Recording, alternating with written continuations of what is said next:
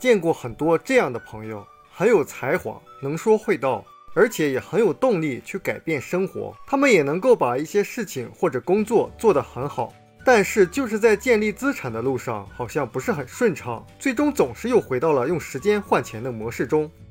为什么很多人如此缺乏耐心？这可能跟很多人定义成功的标准有关系。小说家罗伯特·路易斯说：“我把我播种的多少，而不是我收获的多少，作为我是否成功的标准。”我们也应该用这个标准来衡量我们是否成功。仔细想想曾经听过的一些企业家的演讲，会发现他们都在强调给予，强调解决问题。他们更看重的是付出和播种。但会发现很多人他很少播种，却希望自己能够有很多的收获。为什么会这样？可能是基因里面带的吧。人在远古时期都是及时要回报的。人出去打猎，如果打不着就要挨饿的，所以都是注重眼前的。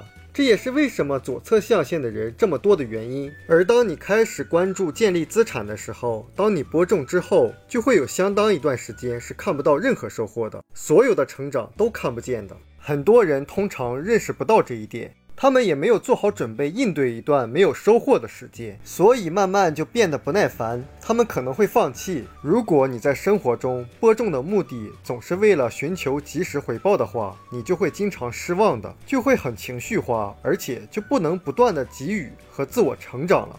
相反，如果你不断的大量播种，你总有一天能有收获的。成功的人都知道这个道理，他们总是不断的播种。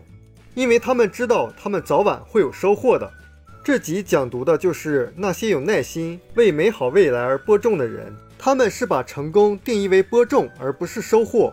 我们书友会希望用十五年时间带动一亿人读书，改变思维，思考致富，和一千个家庭共同实现财务自由。快来加入我们吧！